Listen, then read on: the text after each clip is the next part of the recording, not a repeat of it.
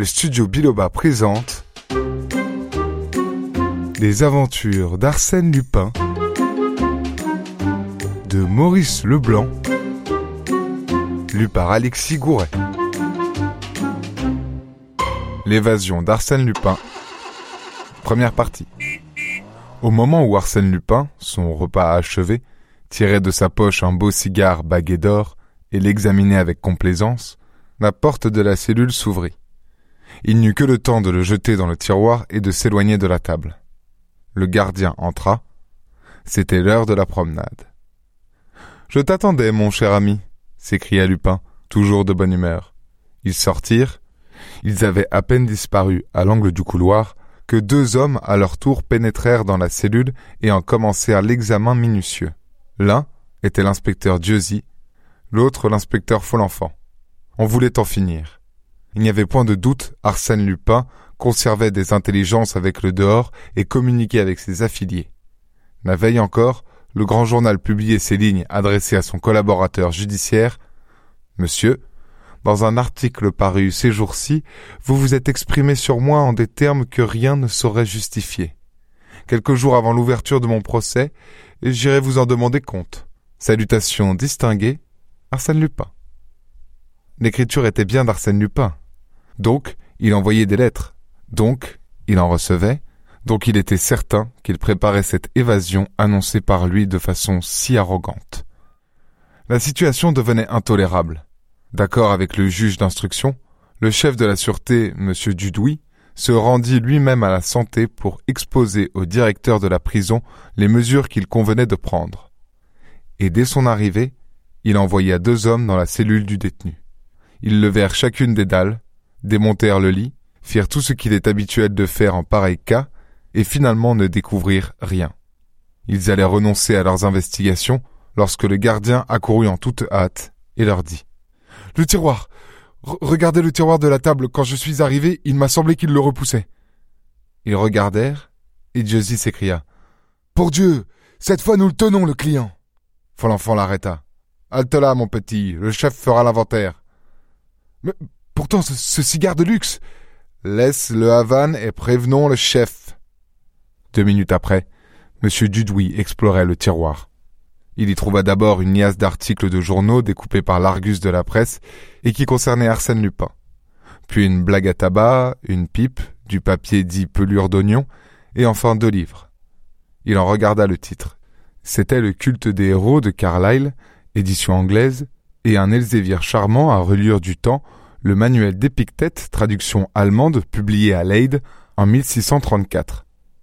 Les ayant feuilletés, il constata que toutes les pages étaient balafrées, soulignées, annotées. Était cela signe conventionnel ou bien de ces marques qui montrent la ferveur que l'on a pour un livre?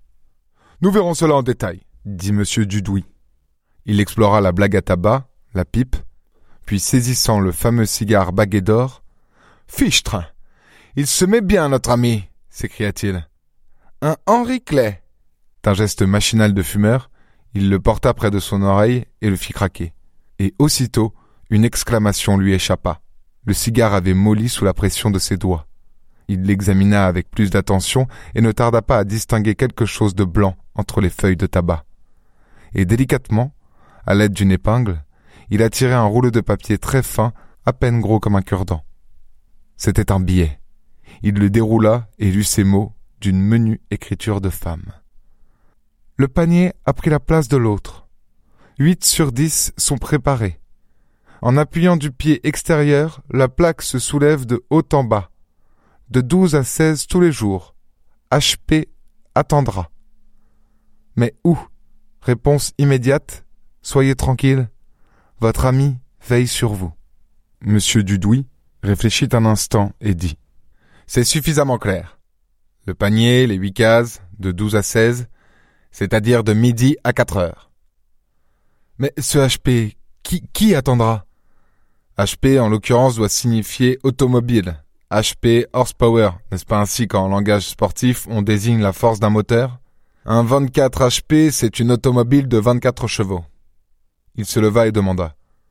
Le détenu finissait de déjeuner? Oui, et comme il n'a pas encore lu ce message, ainsi que le prouve l'état du cigare, il est probable qu'il venait de le recevoir. Comment? Dans ses aliments, au milieu de son pain ou d'une pomme de terre, que sais-je. Impossible, on, on l'a autorisé à faire venir sa nourriture que pour le prendre au piège, et nous n'avons rien trouvé. Nous chercherons ce soir la réponse de Lupin. Pour le moment, retenez-le hors de sa cellule. Je vais porter ceci à monsieur le juge d'instruction. S'il est de mon avis, nous ferons immédiatement photographier la lettre, et dans une heure vous pourrez remettre dans le tiroir, outre ces objets, un cigare identique contenant le message original lui-même. Il faut que le détenu ne se doute de rien. Ce n'est pas sans une certaine curiosité que M. Dudouis s'en retourna le soir au greffe de la santé en compagnie de l'inspecteur Dieuzy. Dans un coin, sur le poêle, trois assiettes s'étalaient. Il a mangé? Oui, répondit le directeur. Dieuzy, veuillez couper en morceaux très minces ces quelques brins de macaroni et ouvrir cette boulette de pain. Rien? Non, chef. Monsieur Dudouis examina les assiettes, fourchettes, la cuillère, enfin le couteau, un couteau réglementaire à la ronde. Il en fit tourner le manche, à gauche, puis à droite. À droite, le manche céda et se dévissa. Le couteau était creux et servait d'étui à une feuille de papier. fit-il. Ce n'est pas bien malin pour un homme comme Arsène. Mais ne perdons pas de temps. Vous, Dieuzy, allez donc faire une enquête dans ce restaurant. Puis il lut. Je m'en remets à vous. HP suivra de loin chaque jour. J'irai au devant. À bientôt, cher et admirable ami. Enfin s'écria M. Dudouis en se frottant les mains. Je crois que l'affaire est en bonne voie. Un petit coup de pouce de notre part et l'évasion réussit. Assez du moins pour nous permettre de pincer les complices. Et si Arsène Lupin vous glisse entre les doigts objecta le directeur. Nous emploierons le nombre d'hommes nécessaires. Si cependant il y mettait trop d'habileté, ma foi, tant pis pour lui. Quant à la bande, puisque le chef refuse de parler, les autres parleront. Et de fait, il ne parlait pas beaucoup Arsène Lupin. Depuis des mois, M. Jules Bouvier, le juge d'instruction, s'y évertuait vainement. Les interrogatoires se réduisaient à des colloques dépourvus d'intérêt entre le juge et l'avocat, maître Danval, un des princes du barreau, lequel d'ailleurs en savait sur l'inculpé à peu près autant que le premier venu. De temps à autre, par politesse, Arsène Lupin laissait tomber. Mais oui, monsieur le juge, nous sommes d'accord. Le vol du crédit lyonnais, le vol de la rue de Babylone, l'émission des faux billets de banque, l'affaire des polices d'assurance, le cambriolage des châteaux d'Arménil, de Gouret, d'Imblevin, des Groseliers, du Malaquis, tout cela, c'est de votre serviteur. Alors pourriez-vous m'expliquer? Inutile. J'avoue tout en bloc, tout. Et même dix fois plus que vous n'en supposez. De guerre lasse, le juge avait suspendu ses interrogatoires fastidieux. Après avoir eu connaissance des deux billets interceptés, il les reprit. Et régulièrement, à midi, Arsène Lupin fut amené de la santé au dépôt dans une voiture pénitentiaire avec un certain nombre de détenus. Ils en repartaient vers trois ou quatre heures. Or, un après-midi, ce retour s'effectua dans des conditions particulières. Les autres détenus de la santé n'ayant pas encore été questionnés, on décida de reconduire d'abord Arsène Lupin. Il monta donc seul dans la voiture. Ces voitures pénitentiaires, vulgairement appelées paniers à salade, sont divisées dans leur longueur par un couloir central, sur lequel s'ouvrent dix cases, cinq à droite et cinq à gauche. Chacune de ces cases est disposée de telle façon que l'on doit s'y tenir assis et que les cinq prisonniers, outre qu'ils ne disposent chacun que d'une place fort étroite, sont séparés les uns des autres par des cloisons parallèles.